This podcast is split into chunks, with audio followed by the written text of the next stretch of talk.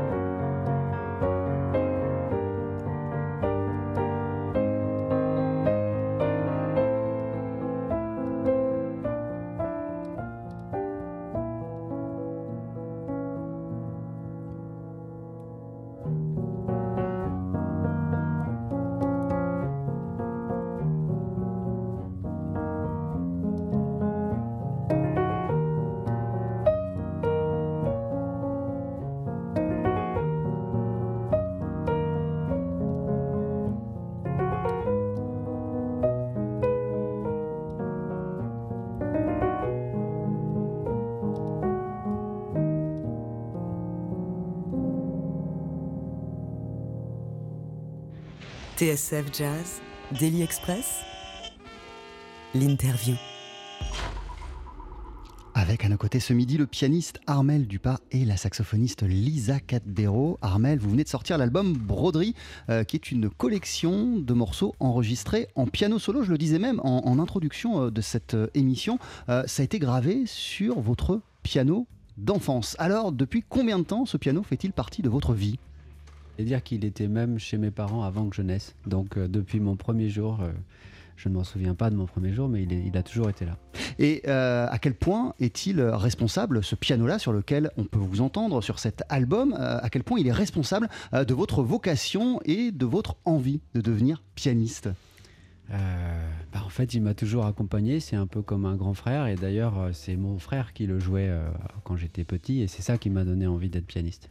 De voir votre frère jouer, euh, ça vous a donné envie de vous de vous installer au piano et de commencer euh, à pianoter, à faire.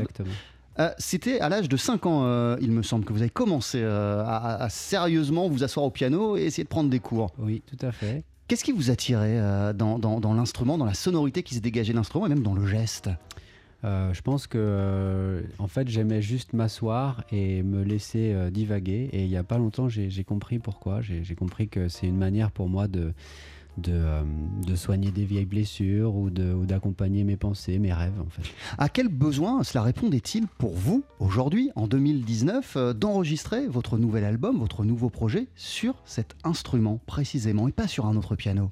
En fait, c'est pour se distinguer, déjà pour avoir un son euh, qui m'est propre, puisqu'il n'y a que moi qui joue sur ce piano. Ce piano, maintenant, il n'est plus à Nantes chez mes parents, il est dans un studio euh, pas très loin d'ici, à Paris. Euh, un studio qui appartient à, Pierre-Marie Williamson, qui est le producteur de cet album.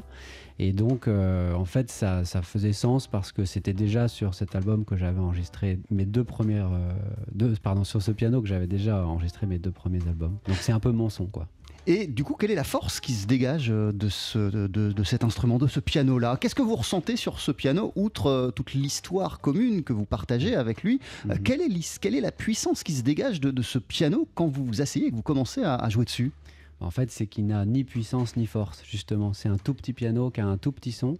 Euh, et d'ailleurs, quand je, je- je dis que j'enregistre sur un piano Legnica, quoi qu'on dise Legnica en polonais, puisque c'est un piano polonais, en général, les accords de, pi- de piano rigolent parce que c'est un piano un peu cheap.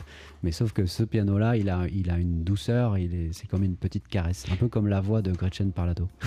Euh, Du coup, euh, vous avez besoin de ce piano aussi pour euh, décliner euh, sur scène la musique de, de vos propres projets ou, vous, vous tenez à avoir ce piano lorsque vous êtes sur scène également? Alors, je voudrais bien, mais malheureusement, il est devenu trop fragile. Bah ouais, c'est difficile, j'imagine, à transporter comme ça de, de scène en scène, de Ouais. concert en concert. Du coup, j'ai acheté un autre piano qui lui ressemble beaucoup et que je trimballe maintenant.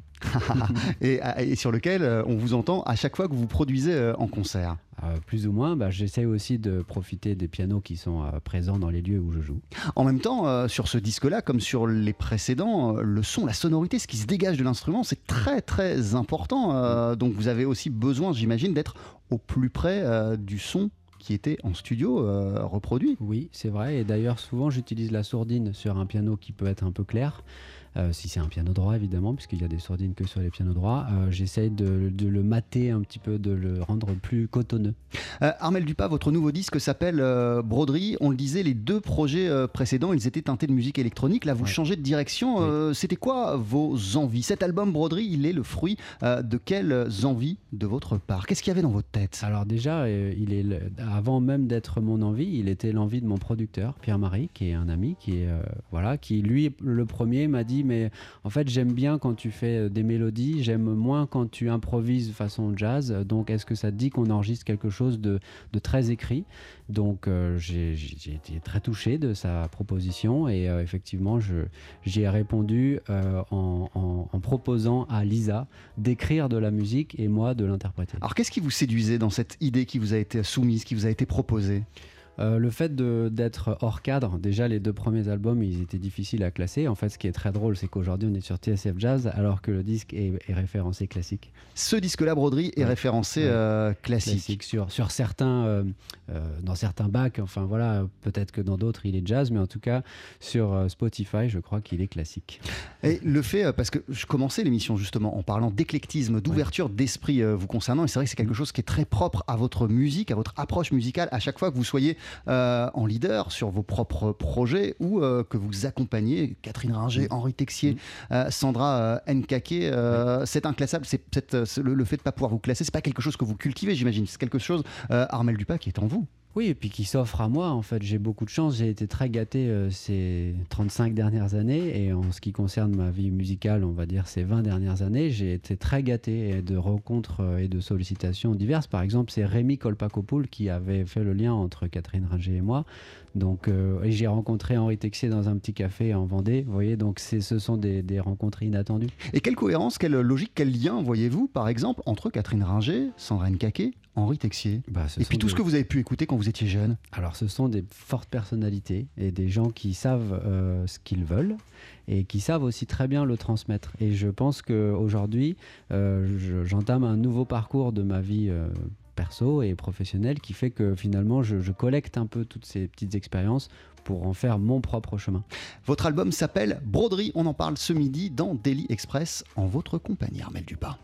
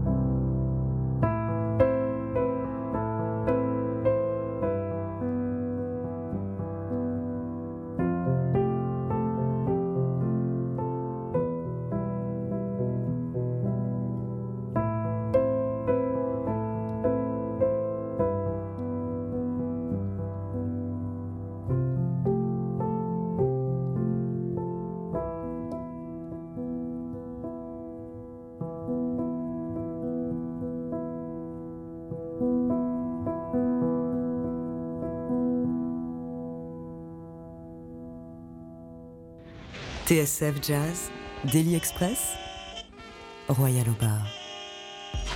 Avec Utopia, à l'instant, c'est le morceau d'ouverture de votre nouveau disque, Armel Dupas, qui s'appelle Broderie. Et on le disait, vous avez confié la composition des 11 morceaux de ce nouveau projet à Lisa Cadbero. Pourquoi ce choix? Pourquoi avoir décidé de déléguer cette partie-là du travail? Parce que les gens ont des euh, talents cachés euh, ou des, choses qu'on connaît moins d'eux. Euh, Lisa est effectivement une saxophoniste incroyable, c'est même ma saxophoniste préférée tout simplement. Et c'est aussi une sacrée compositrice, ce qui fait qu'au moment où Pierre-Marie Williamson, mon producteur, m'a fait cette proposition de cet album, eh bien je venais juste de sortir Nightwalk, mon deuxième album, et mes petits tiroirs à composition, ils étaient vides. Et voilà, je me suis dit, mais en fait c'est tout simple, Lisa, elle avait déjà écrit plein de morceaux qu'elle m'avait fait écouter. Vous aviez besoin d'un regard extérieur, d'une approche extérieure peut-être pour... Oui, aussi parce que quand on joue les morceaux de quelqu'un d'autre, on, on, les, on joue pas ça de la même manière, on n'y porte pas ses affects euh, passés. Par exemple, parfois on écrit sur, euh, sur une rencontre qui peut avoir euh, eu lieu plusieurs années avant, alors que quand on- je joue la musique de Lisa, je la joue le, jour même, c'est-à-dire que je la joue telle que je le sens au moment où je le joue et non pas connecté avec Vous n'avez pas de choses. passif avec la composition, c'est ça que vous dites Exactement. Et qu'est-ce que ça change ça dans la manière de, Bah, de l'interpréter Vous savez, cette phrase qui dit être dans l'instant présent, voilà, c'est ça que ça change. Alors, ces morceaux, si je vous comprends bien, euh, ils existaient déjà. À quoi étaient-ils destinés, Lisa Cadbero? Euh, ils n'existaient pas tous, hein, pas du tout. En fait, j'ai écrit euh, quelques morceaux que je jouais un peu avec Armel, parfois en duo. On, avait, euh, on en avait déjà joué quelques-uns euh, à la maison, quoi. et puis. euh, De et manière très informelle, comme ça, tous les deux. ouais. Oui, voilà. Et euh, en fait, euh, ben, un jour Armel m'appelle et me dit Mais est-ce que tu veux bien m'en écrire un disque entier? Alors, vu qu'il y en avait peut-être deux et demi, je me suis dit Bah oui, pourquoi pas ça faisait, un- ça faisait un gros boulot, mais. et c'est effectivement Pierre-Marie, donc le, le producteur du disque, euh, du label Stéréo Disque, qui, euh, qui en avait entendu un ou deux et qui avait dit Bah moi, j'aimerais bien un disque entier de ça, quoi. Donc pour moi, c'était un super challenge d'écrire. euh, ouais, un disque entier dans la même couleur, dans la même veine. Qu'est-ce qui vous a séduit dans cette proposition d'Armel Dupas? Bah, ce qui est, super, c'est d'écrire pour quelqu'un. Bon, je connais, on se connaît très bien depuis longtemps, donc euh, je, je pouvais vraiment écrire en me disant, bah, ça, il va le jouer comme ça, ça, il va en faire quelque chose. Moi, avec mes, mes petits moyens pianistiques, euh, je faisais, euh, je faisais une, une mélodie, des harmonies, un petit accompagnement de main gauche, mais assez simple, quoi. Et puis, je savais que Armel allait, allait sublimer le- la chose. Et vous parliez de challenge euh, il y a quelques instants, euh, Lisa Cadbero. Il situait où le, le challenge dans cet exercice-là? Bah parce que oui, effectivement, parce que c'est un exercice et parce qu'il y avait une couleur déjà bien définie dans c'était chanson pour la pluie, je crois le premier. Donc c'était de dire euh, on fait un disque entier dans cette couleur-là, on sort pas trop de cette direction. Donc on fait une sorte de petit oui, comme un petit, un petit livret quoi, de, de, de cartes postales comme ça qui sont dans cette, euh, dans cette couleur. Et pourquoi cette couleur-là, justement? Elle s'est euh, elle s'est imposée euh, à ce projet ou c'était une, une envie profonde de votre part, Armel Dupas Euh, en fait, c'était une envie commune, Pierre-Marie, Lisa et moi. On avait envie de développer euh, ce côté euh, français, délicat, un peu teinté de, de 20e et 19e, comme vous l'avez dit euh, en introduction. On a tous les trois été bien ch- touchés par le disque solo de González. Qui est, qui est sorti il y a quelques années Ouais, ouais. et qui a, je pense, ouvert une voie pour des pianistes comme moi qui sont qui viennent du jazz mais qui n'écoutent pas que ça et qui n'ont pas envie de s'y restreindre. Euh, donc euh, voilà, c'était cette couleur-là, cette teinte euh, un peu euh, nostalgique, mélancolique. Vous avez vraiment senti, lorsque vous avez découvert le premier piano solo de, de González, quelque chose de nouveau qui, qui arrivait, une porte qui s'ouvrait pour vous? Absolument. Et d'ailleurs, Ah c'est ouais. Lisa qui me l'avait fait découvrir euh, à l'époque. C'était le, le- le morceau Gogol, je crois. Ouais. Euh, voilà, le qui- premier morceau du premier piano solo. Exactement. Enfin, c'est tout simple. C'était c'était frais, c'était nouveau et en même temps, ça ça n'était pas démonstratif. Et moi, j'ai toujours été attiré et c'est bien pour ça que j'aime le jeu de Lisa aussi en tant que saxophoniste par quelque chose qui est juste une mélodie douce, un- une évocation d'une pensée et pas tiens, je vais vous montrer, je suis le champion du monde. Et à- à- de quelle manière vous avez, vous avez bossé euh, ensemble? Il y a eu le travail de composition, mais à quel moment vous interveniez, vous, et comment, à partir de ce qu'a écrit euh, Lisa, vous avez fait vivre ces morceaux J'enregistrais chez moi, euh, parfois au début main droite et main gauche séparément, car j'avais du mal à les jouer. Ça m'a fait progresser aussi, parce que j'ai fini par pouvoir jouer les deux mains euh, simultanément. non, mais je lui envoyais, j'enregistrais, j'envoyais à Armel, puis après il me renvoyait tout de suite. Voilà. J'avais même pas besoin de lui envoyer de partition, puisqu'il entend, il entend les harmonies qu'il y a en dessous. Ouais. Et, euh, et moi, j'ai passé des longues soirées d'automne, puisque c'était à l'automne 2017 qu'on était en- en- dans ce processus-là, à, à les transposer d'une tonalité à l'autre, à les jouer plus vite, moins vite, à essayer des trucs. Et du coup, je lui ai envoyé des versions à Lisa qui me disait Ah, bah ça. Ça pourquoi pas, mais là non. Donc en fait, c'est vraiment, euh, j'ai fait ce qu'on appelle un arrangement, mais on l'a arrangé ensemble. L'album s'appelle euh, Broderie. euh, vous allez le présenter ce soir. Vous allez nous expliquer hein, dans Oui. quel contexte et, comment on va pouvoir découvrir ou pas ce nouveau répertoire. Mais avant cela, vous connaissez depuis combien de temps tous les deux? Euh, depuis 2006, 5-6. En fait, 5-6. Lisa était étudiante au CNSM de Paris euh, et moi je- euh, je- en 2003-4, c'est ça? Ouais. Et moi j'y suis rentré en, en septembre 2005. Donc c'est là qu'on s'est croisés. Qu'est- Qu'est-ce qui a collé musicalement euh, immédiatement entre vous? Parce que j'imagine que quand on, on a un quotidien de, de, de, de, de- de- de musiciens, et même lorsqu'on fait des études de musique, euh, on en croise et on en côtoie des, des dizaines et des dizaines des musiciens, et ça marche pas avec tout le monde. Mhm. Euh, Qu'est-ce qui fait que ça a collé entre vous euh, immédiatement? C'est déjà ce que vous disiez euh, au début, je pense, l'éclectisme, c'est-à-dire qu'on a, on aime le jazz, mais plein d'autres musiques, et y compris de la pop, euh, la folk, euh, de la musique classique. Et puis ce que Armel disait, quelque chose d'assez épuré, qui n'est pas démonstratif, je pense qu'on s'est trouvé là-dessus. Et qu'après, en jouant ensemble, on a aussi plaisir à, jouer ensemble parce qu'il y, a y a une forme d'écoute très subtile qui est là. Quoi. Mhm. Vous avez Je- quelque chose à ajouter, Armel Je Vous êtes confirme, d'accord mais je- Lisa est quelqu'un de très important dans ma vie euh, et dans ma vie musicale également. C'est Lisa qui m'a fait découvrir Johnny Mitchell, euh, chanteuse qui a vraiment été pour moi une révélation. Donc euh, je pense qu'on était fait pour se rencontrer et je suis très content qu'on on, on collabore, euh, pas forcément sous la forme d'un duo au piano-saxophone, peut-être que ça viendra euh, dans, dans l'avenir, mais sous une autre forme un peu inattendue. L'album s'appelle Broderie. En voici un nouvel extrait.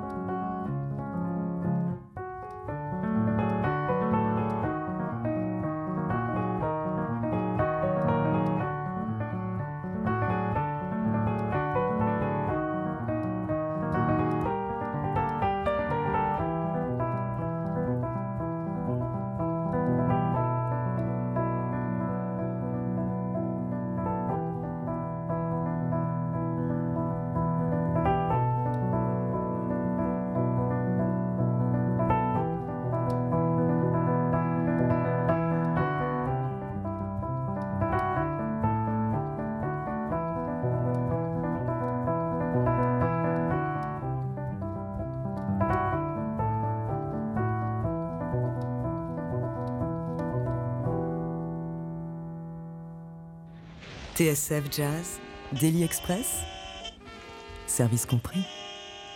Et on le disait, Armel Dupas, ce soir, vous êtes en concert, un concert d'un genre particulier. Qu'est-ce qui va se passer précisément et qui va pouvoir vous applaudir? Alors, ce sont ce qu'on appelle les concerts chez l'habitant. Il se trouve qu'il y a quelques mois, euh, j'étais dans une grange en Bretagne et un monsieur m'avait invité à jouer dans sa grange devant des gens qu'il connaissait et, et des gens à qui il avait fait parvenir l'information. Et euh, ça a été une euh, petite révélation pour moi en écho à un voyage que j'avais fait quelques mois avant au Canada où la pratique du concert chez l'habitant est très répandue. Voilà, et donc du coup, euh, je me suis dit, mais pourquoi ça ne deviendrait pas mon... Et lors de votre voyage au Canada, vous Oui. aviez assisté à de tels Et concerts j'avais joué aussi avec euh, un ami euh, commun qu'on a, Lisa et moi, qui s'appelle Olivier de Colombelle et qui vit à Whitehorse dans le Yukon. Qu'est-ce qui vous a séduit dans cette idée d'aller chez les gens et de vous mettre à, à jouer de la musique devant un public réduit? En fait, c'est la proximité qui est euh, vraiment euh, très différente d'une scène traditionnelle. Quoique en club, par exemple au Duc ou au Sunset, on Ah a ouais, quand même vous une, l'avez, la une grande proximité. proximité. Mais on est dans un endroit où il y a des conventions, alors que dans, chez, chez des gens, il n'y a pas de convention. C'est un petit peu nouveau euh, pour tout le monde, pour le pianiste et pour les, les auditeurs qui souvent assistent pour la première fois à un concert. Mais vous voulez dire qu'au au milieu d'un morceau, les gens se lèvent et changent de pièce Ou c'est- c'est- c'est- quelle, Non. quelle est la différence en La, fait? la différence, c'est surtout qu'on se parle avant et après le concert euh, en partageant. Souvent, ça, ça, ça s'accompagne d'un apéro partagé où chacun apporte euh, un petit plat qu'il a confectionné. Et du coup, il y a, y a une rencontre, euh, j'allais dire, au même niveau. C'est-à-dire que l'artiste n'est pas sur un piédestal ou sous les feux de la rampe. Il est bah, un des invités, sauf que c'est lui qui va jouer du piano. Ça change de quelque chose à votre manière de jouer lorsque vous vous produisez dans cette configuration? Absolument. Déjà, on se sent plus euh, que lorsqu'on est dans, un peu sous les projecteurs ou d'une certaine manière, on est un peu protégé par une bulle. Là, bah, il y a zéro filtre.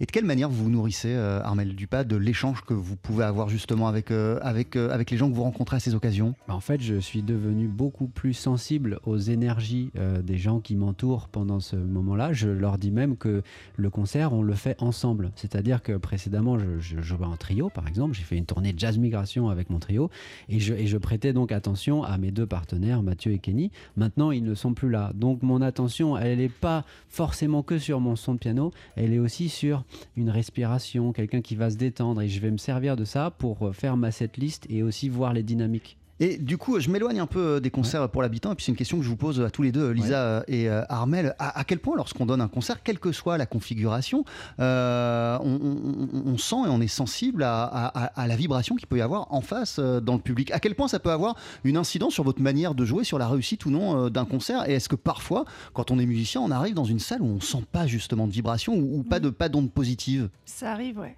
Mm. Ça arrive, j'ai eu un exemple il n'y a pas très longtemps et c'était déjà dès, le départ, c'est-à-dire même à la balance, c'était bizarre, la salle était bizarre, je me sentais bizarre dans la salle.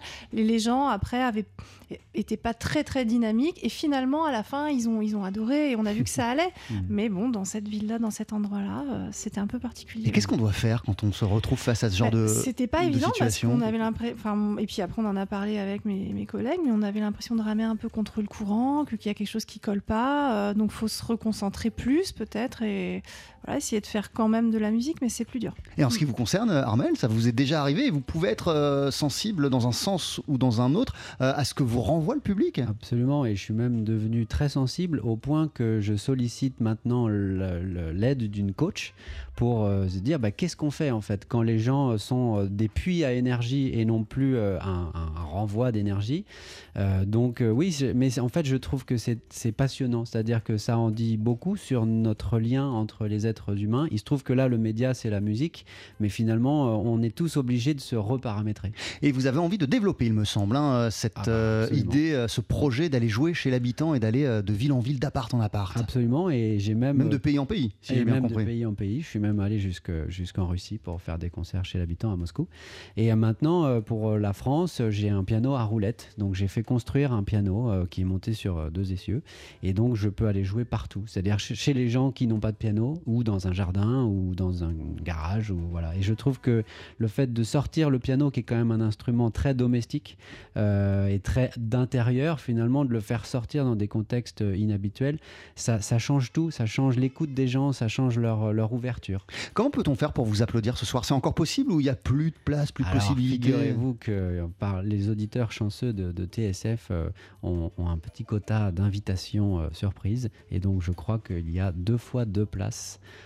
euh, à, à vous proposer. Ah, il me semble que ça a été fait hier, ça, que les, les deux fois de place, elles sont, dé- elles sont déjà parties. Mais pour les autres, du coup Ah, ah bah pour les autres, il faut entrer en contact avec moi sur les réseaux sociaux, donc sur Facebook ou sur Instagram. Et j'invite vraiment les gens à, à casser cette image de l'artiste insaisissable auquel, auquel on n'ose pas forcément écrire directement.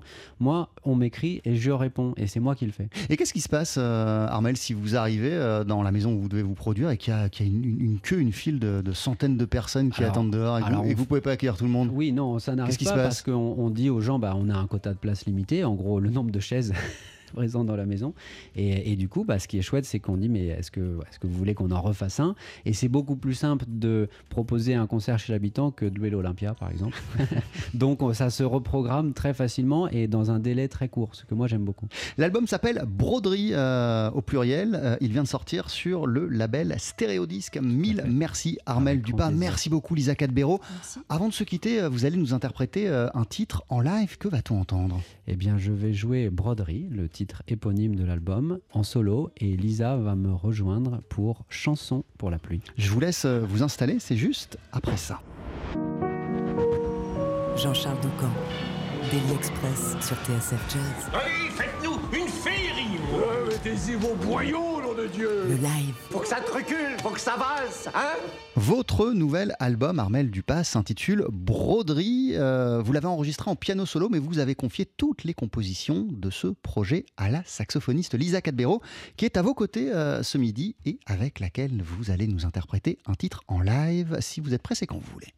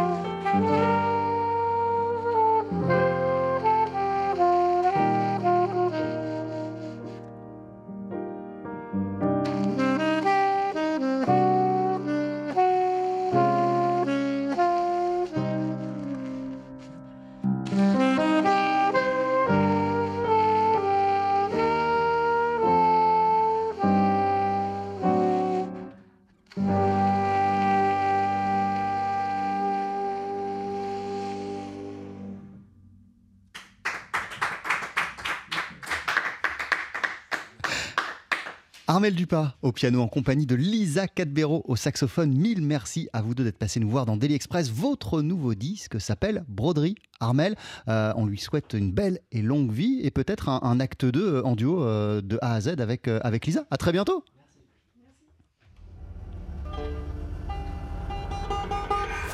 Retrouvez le live de Daily Express et toutes nos sessions acoustiques sur la page Facebook de TSF Jazz et sur notre chaîne YouTube.